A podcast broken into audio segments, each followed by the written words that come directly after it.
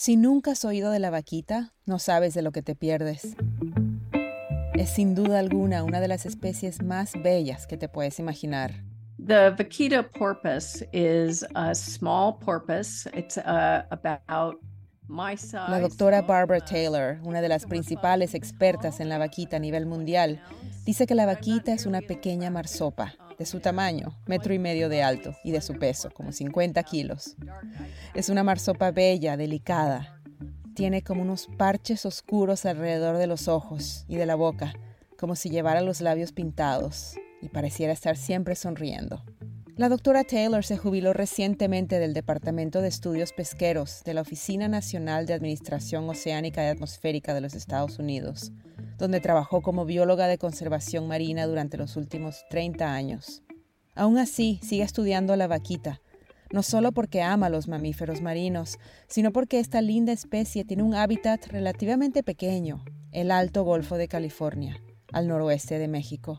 Este es también el hábitat del camarón más cotizado, el camarón azul del Alto Golfo, también conocido como el colosal, más caro que cualquier otro que se venda en los Estados Unidos. El camarón azul puede venderse hasta por 40 dólares el medio kilo, pero eso no es nada en comparación con otro producto pesquero que también viene del Alto Golfo de California, la totuaba. Un pescado muy demandado por su vejiga natatoria o buche, el que se seca y luego se vende en Asia, donde se cree que sirve como un afrodisíaco o una cura milagrosa para las arrugas o el parto. Aunque ninguna de estas curas ha sido comprobada, eso no ha impedido que la totuaba se convierta en uno de los productos de vida silvestre más deseados en el mundo. La totuaba vale más por kilo que la cocaína o que el oro. Y la pobre vaquita, atrapada literalmente en medio de todo esto. La sobrepesca y el uso de redes de enmalle la ha llevado al borde del precipicio de la extinción.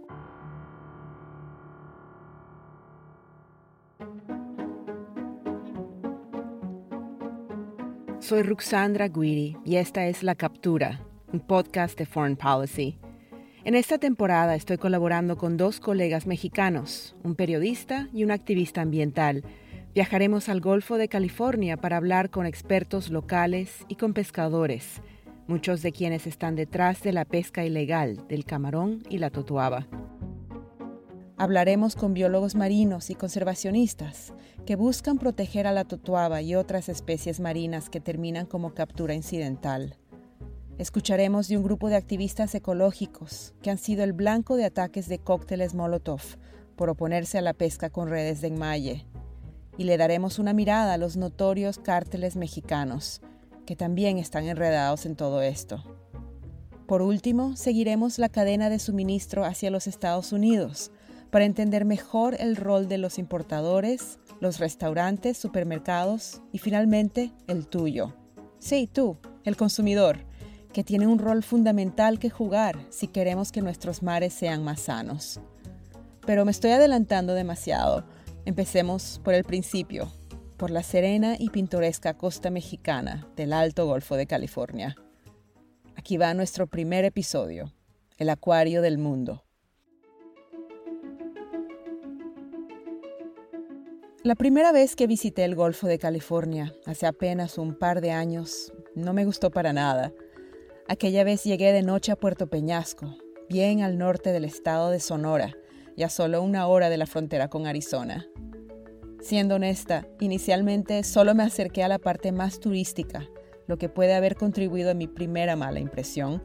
Vi un centro lleno de bares, con música a todo volumen, diseñados para turistas de Spring Break gringos, y tiendas que vendían toda clase de souvenirs baratos.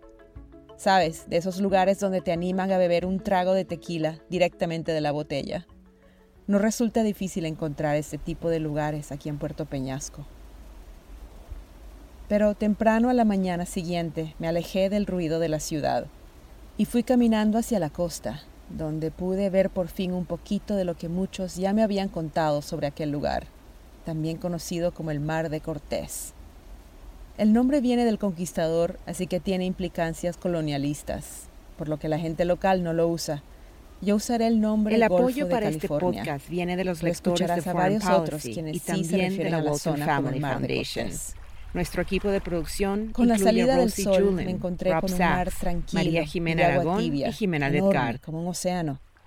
Una decena de gaviotas y pelícanos volaban alrededor de un par de embarcaciones pequeñas y esta es la captura, que se acercaban a la orilla. podcast de Foreign Pescadores que regresaban En esta temporada nos enfocaremos en el Alto Golfo de California, donde la pesca ilegal está amenazando las vidas de los pescadores de tradicionales y artesanales. Pequeños huequitos en las la de la vaquita, llenos del agua que queda cuando se retira la marea alta y dentro de cada uno pude y eso es todo por hoy. Gracias por escuchar la nueva temporada de la captura. El apoyo para este podcast viene de los lectores de Foreign Policy un y también de, de la Walton Family Foundation.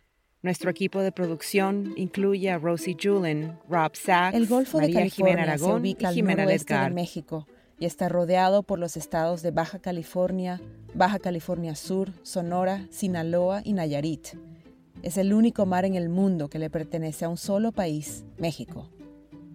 Por siglos ha sido el hogar de varias comunidades indígenas que han coexistido con miles de especies en sus más de 900 islas e islotes. En términos biológicos, el Golfo de California es el cuerpo de agua más rico de todo el planeta. Existen casi mil variedades de peces ahí y alrededor de 2.000 especies de invertebrados marinos. Y aunque suena a muchísimos, esos son tan solo los que conocemos. Los científicos asumen que quedan muchas más especies por descubrir y descifrar. Más de dos tercios de las especies de mamíferos marinos de todo el mundo se encuentran en el Golfo de California. Esto te puede empezar a dar una idea de lo fantástico que es este lugar. En el verano de 1964, un estudiante universitario del norte de California, emprendió con un amigo suyo un viaje a bordo de un viejo Volvo. Al llegar al Golfo de California, se encontraron con aquel gran mar azul. Y de inmediato, Rick Brusca se enamoró. I was quite used to the tide pools in California, but when I turned over a rock in a tide pool in the Sea Cortez, it just blew my mind. Rick dice, yo estaba bastante acostumbrado a los pozos de marea en California, pero cuando volteé una roca en un pozo de marea en el mar de Cortés, me voló la cabeza. Había literalmente miles y miles y miles de diferentes tipos de invertebrados. Podías recoger puñados de estrellas gigantes, como nunca antes había visto en mi vida, alguna de ellas con brazos de 25 centímetros.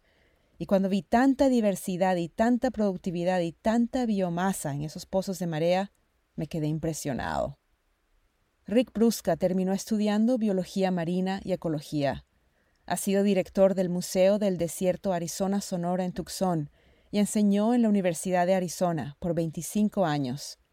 Desde la primera vez que vio el Golfo de California hace 50 años, se ha dedicado a conservarlo y sigue buscando razones para regresar everywhere in the Sea of Cortez is just uh, kind of mind-bending. Rick me dice, el paisaje en todas partes es simplemente alucinante. Es donde los acantilados, las rocas y las montañas se unen con los mares azules y claros del Golfo de California, pero también con la diversidad biológica que es absolutamente enorme. Nunca había visto una diversidad como esa en ningún lugar. Y luego, una vez que comencé a estudiarlo, me di cuenta, por supuesto, de que en realidad es un mar tropical, o al menos subtropical. Y esa es una de las principales razones por las que la diversidad es tan alta. Uno de los nombres que se asocian con el Golfo de California es nada más ni nada menos que el de Jacques Cousteau el oceanógrafo francés con su gorra de lana roja que filmó sus exploraciones bajo el mar. I know how peaceful it is down there. En 1986, Cousteau y su equipo emprendieron un viaje en velero por el Golfo de California. Capturaron imágenes fantásticas de leones marinos, tiburones, mantarrayas y delfines que filmaron desde arriba usando un helicóptero o bajo el agua y fue entonces cuando Cousteau bautizó el Golfo como el acuario del mundo. En ese entonces ya llegaban turistas a la región y había bastante pesca comercial. Pueblos pesqueros como Peñasco y San Felipe iban creciendo, pero no tanto, dice Rick Brusca. Nada comparado a lo que soy. I saw no signs of overfishing. I also saw no signs of pollution. No vi indicación de que había sobrepesca, me dijo Tampoco parecía haber contaminación o demasiado desarrollo turístico en la costa. O sea, muchas otras ciudades turísticas en México ya estaban muy grandes, pero en esos días el impacto en el mar de Cortés era mínimo. Sin embargo, ya se sabía que una pesca comercial desmesurada en el Golfo de California podría poner en riesgo su gran diversidad biológica, y también se sabía que esa intensificación sería catastrófica para una especie en particular. La vaquita marina. Este es uno de los primeros sonidos de colocación de una vaquita que fueron grabados por un barco de investigación en el 2015. Los murciélagos son el ejemplo más conocido de colocación. Funciona de esta manera. Una vaquita emite una onda de sonido desde la parte frontal de su cabeza, la cual envía a su alrededor. Cuando ese sonido golpea algo, rebota o hace eco, y las ondas que regresan pueden ser recogidas por la mandíbula inferior de otra vaquita, quien después las interpreta. En otras palabras, es su forma de comunicación. No estoy segura si es el hecho de que las vaquitas tienen esos lindos y almendrados ojos negros o grandes labios, pero parecen tener una expresión casi caricaturesca. Parecen un juguete de peluche, todos los que ven una vaquita se enamoran instantáneamente de ella. Es famosa por ser muy tímida y difícil de ver. Pero en los años 80, biólogos marinos como Barbara Taylor ya sabían que la vaquita se encontraba en peligro. Ella, junto con otros en México, presionaron al gobierno mexicano para su protección. En el 2001, se le añadió a la lista de especies en peligro de extinción en México. That advice right from the very beginning has been if you want to save vaquitas, you need to Desde un principio nos cuenta, se supo que si se quiere salvar a la vaquita, se deben desarrollar formas alternativas para la pesca. Pero el uso de redes de enmalle continuó y la población de vaquitas siguió disminuyendo. Los primeros datos que tenemos sobre la especie se remontan a 1997, cuando se calculó que había alrededor de 567 vaquitas. Cuando se hizo esta grabación en 2015, su población había caído hasta un estimado de 59 vaquitas. Hoy en día se cree que quedan solo entre 8 a 10 vaquitas en el mundo, todas viviendo en su ecosistema natural al norte del Golfo de California. En los últimos 25 años hemos presenciado su acelerada desaparición. Está literalmente en el precipicio de la extinción. Es el primer día de nuestro viaje y estoy con mis dos compañeros, Alex y Ernesto. Nos encontramos en un restaurante especializado en mariscos y Alex me está mostrando un mapa de la distribución de la vaquita. Del Alto Golfo de California tiene una parte de humedales y una parte de agua. Alex Olivera es un biólogo marino mexicano. Trabaja para el Centro de Diversidad Biológica, una ONG conservacionista basada en los Estados Unidos. Y Ernesto Méndez es un periodista mexicano que lleva casi dos décadas cubriendo temas ambientales para el diario Excelsior de Ciudad de México.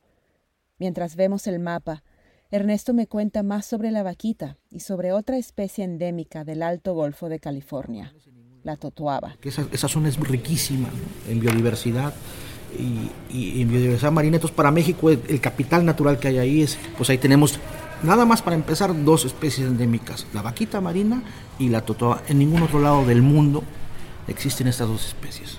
Entonces, eso lo hace algo especial. ¿no? Los tres hemos venido durante el invierno, en la temporada alta de pesca de camarón. Queremos ver qué se está haciendo en México para prevenir la extinción de la vaquita, el mamífero marino más amenazado en el mundo. Pero también queremos entender qué tiene que ver la vaquita con la pesca, y en particular con dos especies que están siendo sobreexplotadas desde hace varias décadas. Una de ellas de manera legal, el camarón, y la otra de forma ilegal, la totoaba. Les contaré más sobre ambas en los próximos episodios, pero por ahora volvamos a la vaquita. Ernesto me cuenta. Me parece que la primera vez, si mal no recuerdo, que yo fui, vine a la, fui a la región del Alto Golfo fue como en el 2000. En ese entonces había centenares de vaquitas. Ahora ni siquiera queda una docena. Son tan pocas que cuesta imaginárselo. Desde entonces México tuvo en sus manos la posibilidad de salvarla. Se hablaba ya de salvar a la vaquita marina. 22 años después seguimos en la misma, o no en la misma, peor. Las vaquitas ni siquiera estaban en el radar de la comunidad científica hasta 1958, cuando un par de zoólogos estadounidenses descubrieron su cráneo en una playa. Pero tuvieron que pasar tres décadas más para que pudiésemos aprender más sobre este elusivo mamífero. En 1988 se descubrió el primer cuerpo entero de una vaquita, y ya en ese entonces se especuló que estaba en proceso de desaparición. Machi, quítate la verga.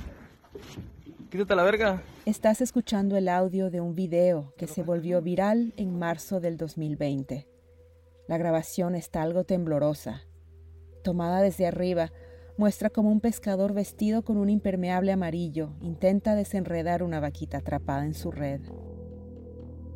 La vaquita ya está muerta, con sus ojos cerrados. Había quedado envuelta en una red ilegal para la pesca de totuaba, y una vez que quedó atrapada no pudo subir hasta la superficie para respirar.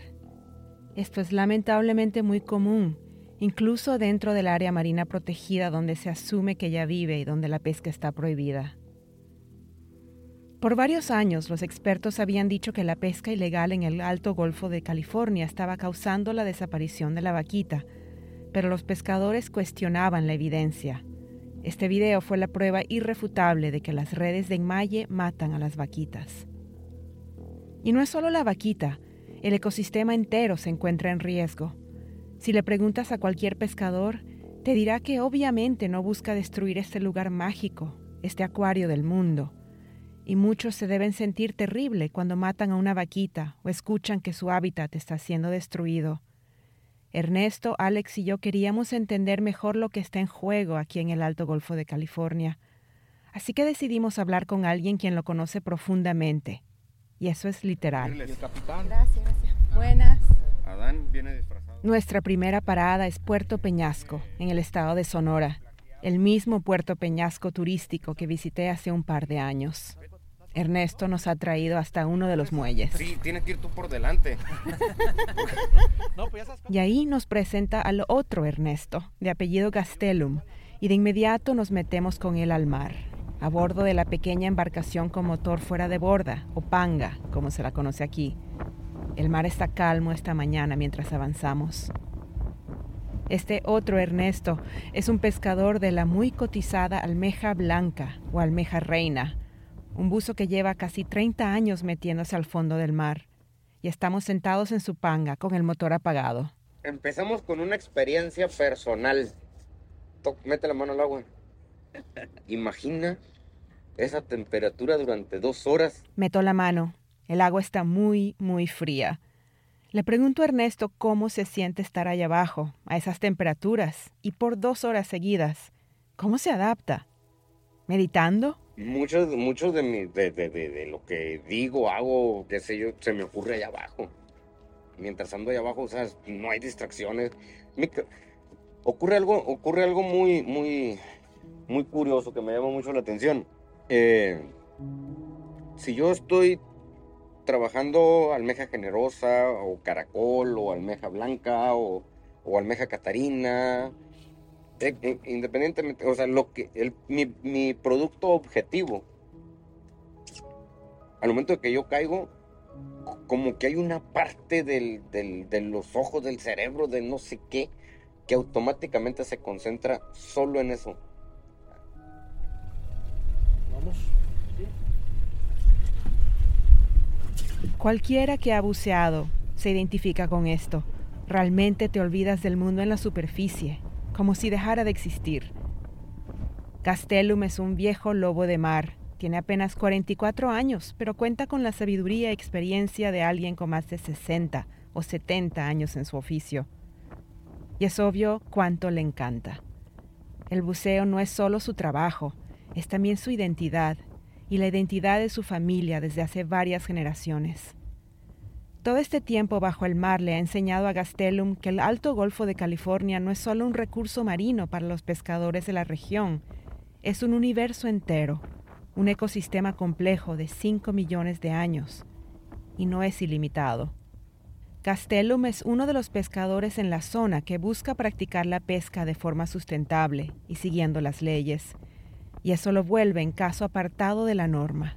Y hoy nada. Bueno, ¿qué onda? Ya le gusté a este. Entonces, Estamos en Supanga hablando sobre estas experiencias trascendentales que ha tenido en el mar, cuando me doy cuenta de que otra panga nos pasa de lado. Ya es la tercera vez que vemos a esos hombres. Se me ocurre que nos pueden estar siguiendo. Ernesto, mi colega, el periodista, viste una chaqueta anaranjada hoy y bromeamos con él. Le decimos que está atrayendo la atención de los demás. Lo cierto es que tenemos toda la pinta de ser periodistas citadinos, y puede que haya quienes no quieren ver a periodistas haciendo preguntas sobre la pesca ilegal o la vaquita. Este lugar, el acuario del mundo, es hermoso, pero también puede ser peligroso, especialmente para quienes quieren proteger su belleza. En el próximo episodio de La Captura, trataremos de desenredar a la pesca ilegal en el Alto Golfo de California y por qué los esfuerzos para acabar con ella no han tenido mucho éxito. El apoyo para este podcast viene de los lectores de Foreign Policy y también de la Walton Family Foundation. Nuestro equipo de producción incluye a Rosie Julin, Rob Sachs, María Jimena Aragón y Jimena Ledgard. Un agradecimiento especial a nuestro equipo en México, Alex Olivera y Ernesto Méndez. Muchas gracias a Teresa Ish y Mark Shields de la Walton Family Foundation. Si te gusta lo que estás escuchando, considera dejar una reseña y suscribirte en Apple o donde sea que escuches tus podcasts, o dirígete a foreignpolicy.com, donde puedes escuchar nuestros otros podcasts y suscribirte a nuestro boletín informativo. Gracias por acompañarnos. Soy Ruxandra Guidi. Nos vemos la semana que viene.